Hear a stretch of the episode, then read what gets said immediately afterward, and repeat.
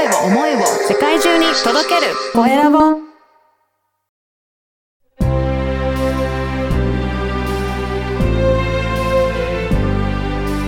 経営者の志。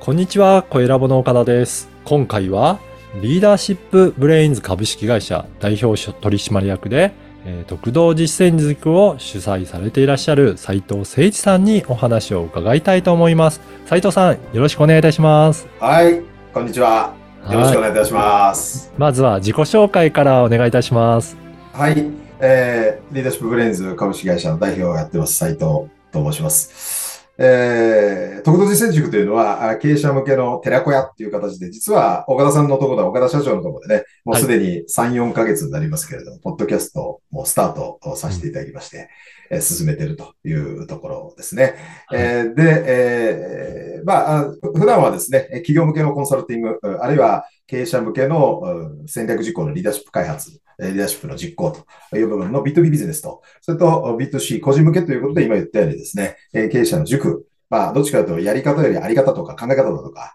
えー東洋の古典をベースにしてですね、えーいろいろとおご提供させていただいて、えーいかに日本を良くするか、で、自分自身を高めていくか、ではい。自分の会社を大きくしていくかという部分での、えーコンサル兼ですね、えーアプローチをさせていただいてます。おー。はい。いや、本当私も番組も聞かせていただくんですが、その思いの部分、やっぱりどういうふうに経営者、えっ、と、取り組んでいくのかっていう、やっぱり、あの、あり方の部分すごく重視されてるのかなと思うんですけど、やはりそのあたりって経営する上ですごく大切なことっていうふうに考えてらっしゃるんですかね？そうですね。あの、今の時代ってよくブーカの時代とか先行きがわからない部部分がありますよね。えーで、日本、あ世界の情勢がえーかなり混乱している。えーそういう中でやはり自分なりのこう軸っていうものを持たないと、えーあと理念というかね、え思いというか、そういった、うんどっちかというと精神面とか心の部分とか、あ心とか徳とかっていうのは見えませんよね。えーうんただ見えないけれども自分自身人間として人として生まれた以上はありますのでね。はいえー。そこをちゃんと見えないものを見ていく力と、えーそういった軸を持ちながらですね、えーいろんな、えー状況変化に対応していくっていう部分が大事かなと思ってますんで、それってやはり、えー考え方とか、あり方とか、まあ企業で言うと、えー経営理念の浸透とか、それに向けて、えーどういうふうにえー事業を進めていくかっていうのと一緒だと思うんですね。うんですから個人としてもそういったあり方とか、えー自分の軸を持つというところが、今後ますます必要になってくるんじゃないかなと思ってます。いや、本当そうですね。これを、じゃあ、特道実践塾の中では、経営者の方にお伝えしてるっていうようなことなんですか？えーそうですね。あの、うん伝えてるという部分もありますけど、自分の強みというか、持っているものをですうんね、にスイッチを入れるっていう、私はよく言い方をしてるんですね。ないものを、えー出せというのは、これ無理ですよね。うんはいしかしながら今、今じ自分自身がこう持っているうものををどういうふうにこう、えー見つめ直していくか、うんえー高めていくかというところです。で、じゃあ素材は何かっていうとですね、いやあの、古典なんですね。はい。まあ、古典っていうと、そのいろいろ古今東西いいろいろありますけど、特に、うん、東洋のうん。古典というのを、あのベースにいうん。い考えてもらってます。だから言わ言うならば、あの、温故知新とかですね、はい。古きを訪ね、新しきを知るとか、あるいは不易流行とか、そういう言葉があるように、もちろん変えて、変わっていかなきゃいけない部分ももちろんあるし、新しいものを取り入れていくイノベーションっていうものも必要ですよね、企業経営には。はい。ただやはりあの、過去の、うんやはりこう、やってきたものとか、歴史だとか、えーそういった部分をもう一回振り返りながら、えーですね、えーそこから見出していくというのが、えー本来的なイノベーションだと私は思ってますんで、うんえー古典って東洋の古典ですね。うんまあ、あの、具体的に言うと、中国の、まあ、もともと師匠っていうのがですね。師匠五行っていう五行。これは日本も、えー、朱子学とか儒教とか儒学とか、あそういった部分も取り入れてですね、えー神道、儒教、あるいは仏教、そういった部分も取り入れながら、やはり、えーの考え方を、えー持っているのが我々日本人であり、大和魂 ということになりますけどね。えーその辺をよりですね、えー整理して分かりやすくご案内しつつ、じゃあ自分だったらどういうふうにこう考えますかと。うん例えば論語に、過ぎたるは、なお及ばざるがごとしってはい言葉は岡田さんご存知ですか、はい。えーこれがあって、論語読みの論語知らずじゃしょうがないので、うんそれって自分の今の立場、例えば経営者だったり、あるいは家で言うと課長だったり、ね、えー、地域でやったら地域活動している長だったり、えー理事長だったりっていろいろありますよね。うん。えーそういったあー自分のその立場の中で、この言葉、あるいはこの、えー文言をですね、どういうふうにあー理解をし、活用していくかという、まあ、活学っていうんですけどね、生きはいた学問とか、えーあるいは知行合一という言い方もしますけど、知識に終わらずに、それを知恵、見識にして、えーどういうふうにこう実行していくか、行動していくかっていう、その実践のない学問っていうのは意味がないので、うん。うんえーそのあたりを、えーそういった古典を一つベースにして、で、その古典って私20代、まあ今から35年ぐらい前ですけどね、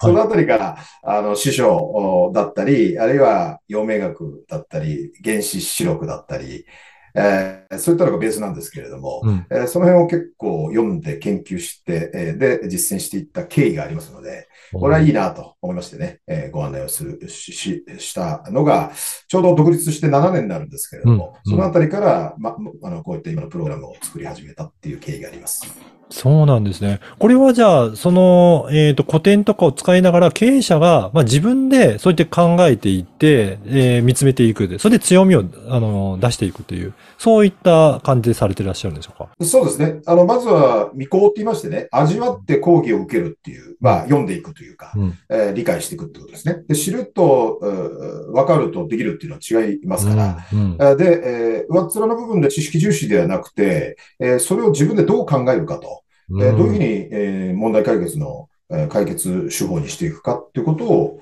解いていくんですね。えーで、自問自答、多問自答しながら、あーで、えーまあ私とのやりとりもありますけれども、熟成がいますので、同じうん。経営者の熟成が。そういう人たちとよく言うんですけどね、あの自分の考え方を言って、えーで、その考え方に対してどうだっていうのは、こう、対話をしていきながら、うん。自分自身を客観視し、で、相手を鏡にして、もう一回自分のあり方、やり方を見つめ直していくっていう、えーそういう、あの、一方的にただ聞くっていうことじゃなくてね、で対応して逆にこう壁打ちをしながらですね、うん。えー相手からのお対話を通じて、えー自分自身の、えー考え方、あるいは軸を固めていくっていうやり方ですよね。えーそこを講義的、まあ、テラコアって言ってるのはですね、お互いが、お互いから学んでいこうとういう、ん。うん。一方的に、あの、なんですか、学校の先生のように、えーただ教えるということじゃなくて、でそこを踏まえてね、自分でこう考えるっていうんですかね。自分で考えて、自分の枠組みを作りながら、しかしながら相手の言ってる分もちゃんと聞いていこうよと。うん。で、あの、よくね、えー、聖徳太子が言ったことは、をもって尊しとなすと。うん和っていうのは日本人としては必要、うんね、まあよく言いますけれども、和をもって尊しとなすという意味はですね、えー、和して同ぜずっていうのがあるんですけれども、うん。やはり一人一人ですね、あの考え方とか能力とか価値観とか性格も全部違うんだよと。うん。だから、相手を、まあ、受け入れるって最近ダイバーシティとか多様性って言いますけれども、まずは相手の言い分を受け止めてですね、聞いてですね、そしてちゃんと自分の意見も伝えていこう。つまり、うん。和をもって尊しとなすというのは、単に仲良くなりなさいっていう意味じゃなくて、うん。言うなれば、よく話し合いなさいってことをうん。実は言ってたんですね。なるほど。えー、17条憲法の中でも。だからそれがまあ、今で言う本当の意味での民主主義だということでしょうから、えーここをちゃんと大調和していけるのは、やはり日本人的な対話、あるいは考え方だかなと。ただ、グローバルっていうふうに出ていったときにね、どうしても英語とか言葉の問題とか、あるいは異文化でのコミュニケーションみたいな、ま、私も海外で仕事してましたんでね、うん。言ったときに、どうしてもこう、遠慮がちだったり、おとなしめだったりしますでしょう。えーただ一方的に話すっていうえー人も中にはいるわけです。うん。ですよね。そうではなくて、ちゃんと受け止めて聞いた上でですね、ちゃんと対話ができないといけない。えーそういったことも塾の中でですね、え古典とか自分の経営の考え方とか、あるいはもっと言うと、その生き様とか生き方とか、うん。たった一度の人生、悔いなく生きるっていうのが森進三先生っていう人が言われたんですけれどね、えーそういった生き方とかね、生きがいとか、そこまで踏み込めればなと思っていますうん。したがってビジネスとか仕事だけじゃなくて、やはりあの、家庭とか地域とか、あー死生観。まあ、死ぬのは分かってるから今一生懸命生きなきゃいけないよっていう、えー今日一日を大切に生きていかなきゃいけないよってことになるわけですから、うんそのあたりはね、踏み込んでやれればなと思ってですね。はい。あの、この番組は経営者の志という番組ですので、ぜひ斉藤さんの志についても教えていただけるでしょうか。そうですね。はい。あの、志ってすごくいい言葉で、はい。えーね、え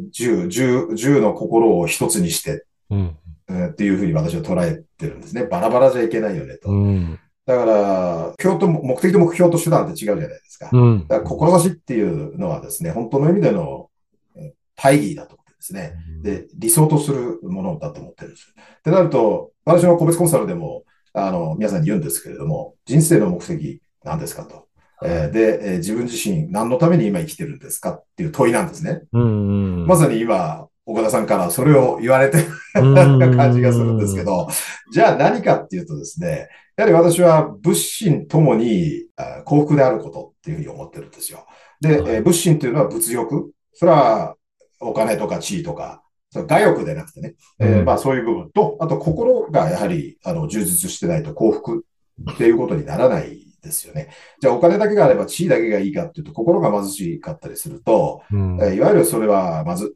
まあ、心が、ただ忙しいだけとか、貧しいだけとか、あの、幸福とですね、えー、なんですか、えー我欲っていうか、あーの違いになっちゃいますから、やっぱり物心ともにえー幸福であるとあー言ったときに、じゃあ何が自分のやりがいであり、うん生きがいであり、で、もっと突き詰めていくとですね、今自分がいるのは何なのって言ったら、やっぱり祖先がいる、親がいる。で、うん親も親の親がいるんですね。親っていうことはお父さんお母さんがいると。で、お母さんのお腹の中から我々っていうのは、例外なくあー生まれてきたわけなんですけれども、やっぱり親とか祖先と繋がってるんだよと、うんいうことが分かった時に初めて幸福、うん感謝とともに幸福になるわけですんでね。でその辺も踏まえてですね、あ生かされているというかですね。うんえーで、この志というものが分かった時にそこに引っ張られますんで、うんでそこから具体的に、じゃあ1年後にどうするの ?1 年後にどのぐらい稼ぐの？どのぐらいのうん状態にしたいの？っていうのは目標じゃないですか。はい。だから、目標ありきでなくて、今言ったような志、究極の目的がありきでう、んそこから1年後、2年後、3年後って決まってくるのかなとうん思ってますんでね。で、それがない人、つまり目標っていうよりも、志とか目的がない人は、やっぱり右往左往しちゃううんし、惑っちゃう、迷っちゃう部分がああると思います。当然、あの、事業していく中で、えー毎日のように課題問題っていうのが出てきますから、そこから逃げずにですね、うん向き合っていけるっていうのは、志があるから、うんあるいは自分のそういった軸があるから、軸ね、あるから頑張れるし、それを乗り越えられるんじゃないかなっていうふうに私は思ってるんですね。だから、例えば経営理念って100年企業、200年企業ってありますよね。で、はい何十年前に経営理念って未だにこう、ちゃんと伝えられてる会社さんってあるんですね。うんそれってある意味、志をみんなで共有している。うんあるいは、祖先も大事にしていると、うんああいうことにえーなりますから、まあ、経営理念の浸透とか理解とかっていうのは僕はすごく大事なことだというふうに思ってます。そんな位置づけですね。はい。ありがとうございます。ぜひね、今日のお話を聞いて、まあ、もっと、あのー斉藤さんのお話聞きたいという方は、ぜひ、ポッドキャストもチャンネル登録して聞いていただければと思いますので、このポッドキャストの説明欄にも、斉藤さんの番組のブレない軸を作る経営者の寺子屋実践塾という番組の URL も掲載させていただきますので、ぜひチェックいただけると思いちょうどます。4ヶ月、3ヶ月か、はいあ過ぎて、はい。まあ、毎週月曜日の朝ね、配信していただいてますけど、私も、あの、結構皆さん楽しみにしてらっしゃるって方も出てきましてね。はい。これやりがいですよね。うん自分の自己満足じゃないですから。うん。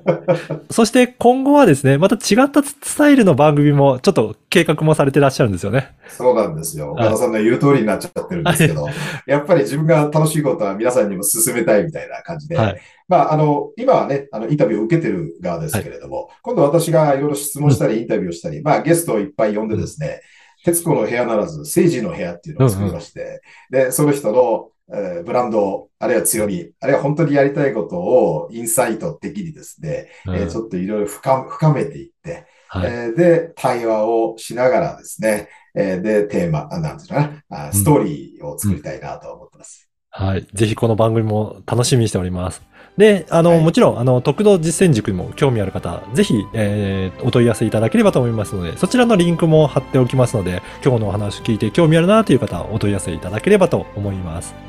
はい。本日は、リーダーシップブレインズ株式会社代表取締役、そして特道実践塾を主催されていらっしゃる斉藤誠二さんにお話を伺いました。斉藤さん、どうもありがとうございました。どうもありがとうございました。また引き続き、岡田さんよろしくお願いします。よろしくお願いします。